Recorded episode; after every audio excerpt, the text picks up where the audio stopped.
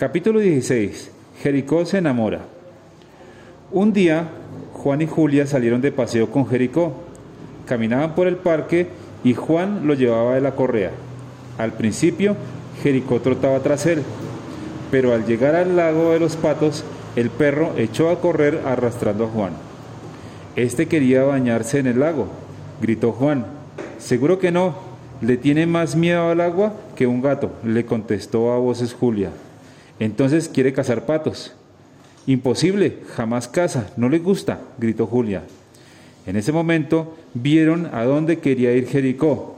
A la orilla del lago, bajo un sauce, había un perro, de pelo negro y sedoso, un perro de aspecto muy esbelto y elegante. Junto a él había una mujer, una mujer madura y gorda.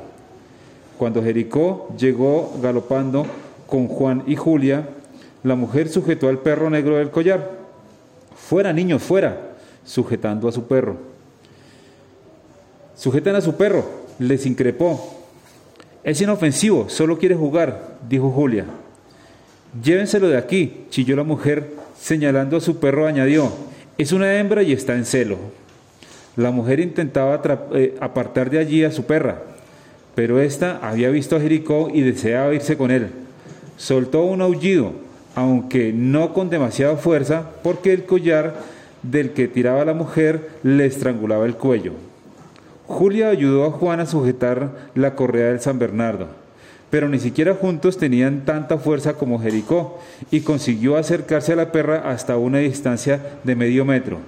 Su hocico casi rozaba su rabo. En ese momento, un hombre se levantó de, de un salto del banco en el que estaba sentado Vino corriendo, agarró a Jericó por la correa y lo sujetó con fuerza.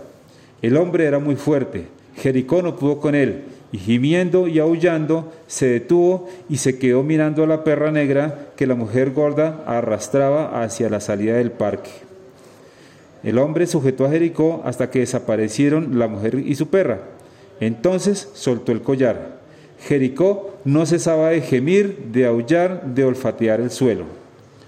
Todavía huele a senta, explicó el hombre. Si quiere, encontrará el camino de su casa. A no ser que la mujer haya subido a un carro con su perra, dijo Julia, entonces no podrá seguir el rastro. El hombre se echó a reír. A veces los perros enamorados son capaces de las cosas más asombrosas, dijo mientras regresaba a su banco. Pero vamos a ver si Jericó encuentra el rastro, preguntó Juan.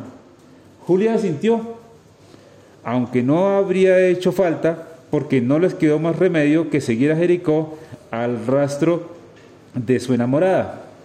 Jericó tiró de ellos con el hocico bien pegado al suelo y olfateando sin parar. Salió del parque, trotó después calle abajo, atravesó el cruce, subió calle arriba, dobló dos esquinas y se adentró por una callejuela estrecha. ¿Por qué no querrá esa mujer que Jericó se enamore de su senta? Preguntó Juan. Sobre todo cuando Senta no tenía nada, de, nada, nada que oponer, dijo Julia. Jericó se quedó ante la puerta de una casa pequeña y de un solo piso, y empezó a aullar con todas sus fuerzas. Lanzaba unos aullidos larguísimos y lastimeros. Se sentó sobre sus patas traseras y empezó a arañar la puerta de la casa con sus patas delanteras. Algunas personas se detuvieron y se quedaron mirándolo. Hubo gente que salió de las tiendas para chismosear. En el primer piso se abrió una puerta y la señora del parque se asomó hacia el exterior. Lárguense, gritó. Están perturbando el orden público. Si no se van, llamo a la policía. La gente que se había congregado se echó a reír. Jericó les parecía muy gracioso. Entonces la mujer se apartó de la ventana. Ahora llamará a la policía, dijo uno de los mirones. Sin embargo, al cabo de un momento, la mujer volvió a asomarse a la ventana, levantó un balde sobre el alféizar y lo vació de golpe. A Jericó le cayeron por lo menos 10 litros de agua encima. Julia y Juan también se mojaron, y al sacudirse Jericó el agua, también los curiosos se llevaron su parte. Hiena, gritó Julia. Bruja, gritó Juan. Pero Jericó Lo había asustado tanto el agua que no opuso resistencia cuando Juan y Julia emprendieron el camino de regreso. Trotó tras ellos muy apenado y al llegar a casa se tumbó entristecido en su manta. No quería comer nada, ni siquiera morcilla, ni beber, ni jugar. No quería nada de nada. Abuelo, Jericó se ha enamorado, dijo Julia y le contó al doctor toda la historia. Tienes que ir a ver a esa vieja bruja. No puede prohibir el amor, añadió. Además, ¿por qué se opone? quiso saber Juan. Porque el amor hace que las perras queden embarazadas y tengan cachorros, explicó la señora Tranek. Y esa señora seguro que solo quiere tener perros de la misma raza de su senta. Pero si Jericó es un perro de, perro de pura raza, exclamó Julia. Cierto, pero de una raza distinta a la de Senta, informó el abuelo. Pues a Senta eso no le importó, replicó Juan.